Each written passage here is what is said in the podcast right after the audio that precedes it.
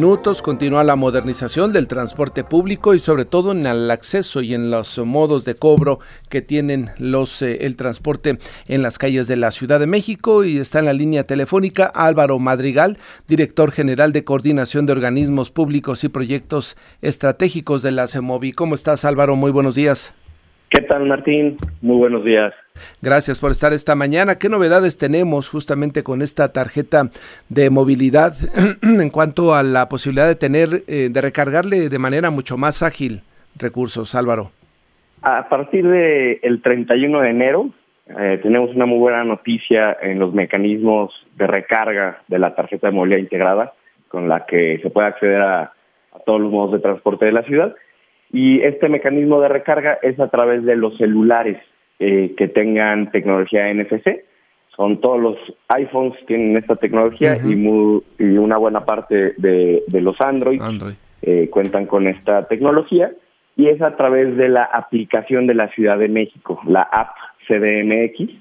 Eh, se, se aperturó un nuevo módulo en el que se puede acceder a, a la aplicación y eh, con acercamiento de la tarjeta de integrada al celular y guardando una tarjeta de crédito de débito se puede recargar eh, de manera remota eh, saldo a la tarjeta de integrada.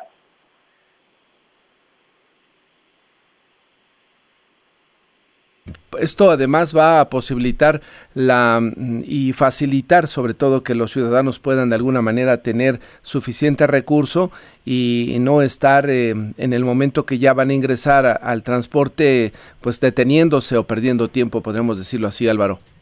Es así. Eh, esto va a evitar hacer filas en las taquillas o en las máquinas de recarga de los distintos modos de transporte y poder recargar hasta 500 pesos, que es ah, el monto máximo que pueden tener en la tarjeta de movilidad integrada eh, eh, a través de este mecanismo.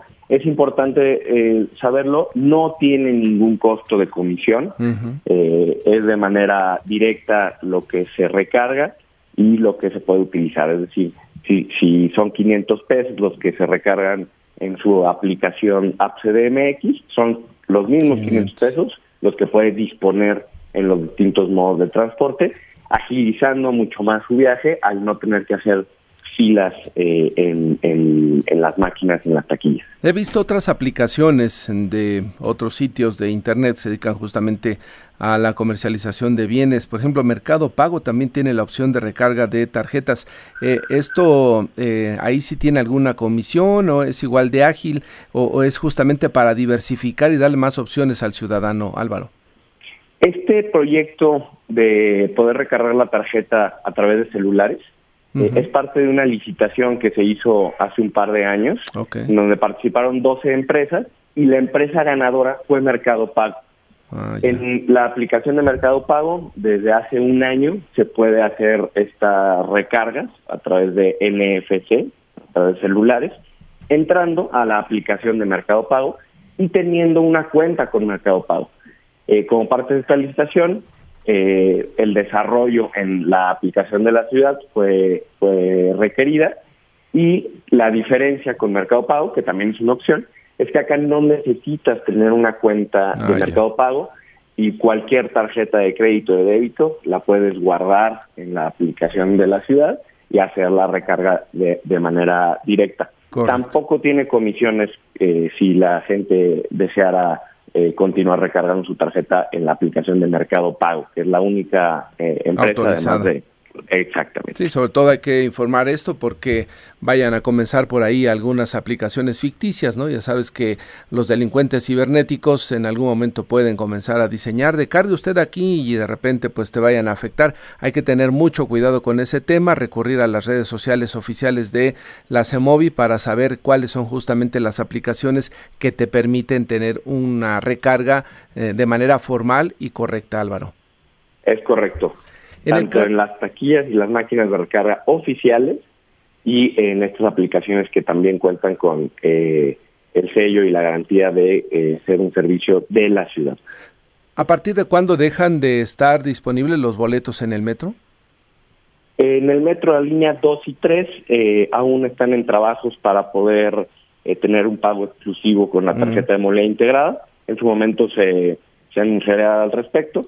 De las otras líneas del metro, recordar que el pago es exclusivamente con la tarjeta, lo mismo en, los, en la red de trolebuses y en los modos eh, que ya conocemos. RTP continúa el pago con monedas, salvo en eh, rutas muy específicas como la 300A, 300B, 34A y 34B. Y ya desde hace varios meses eh, el pago es exclusivamente con la tarjeta de moneda integrada. Correcto. Pues información importante para el auditorio, para que justamente vaya, pues digámoslo así, modernizándose, Álvaro, ¿no? En lo que es y familiarizándose con este tema ya de pago digital totalmente en el transporte público. Claro que sí, en beneficio siempre de eh, la experiencia de viaje de todas las personas usuarias del transporte público.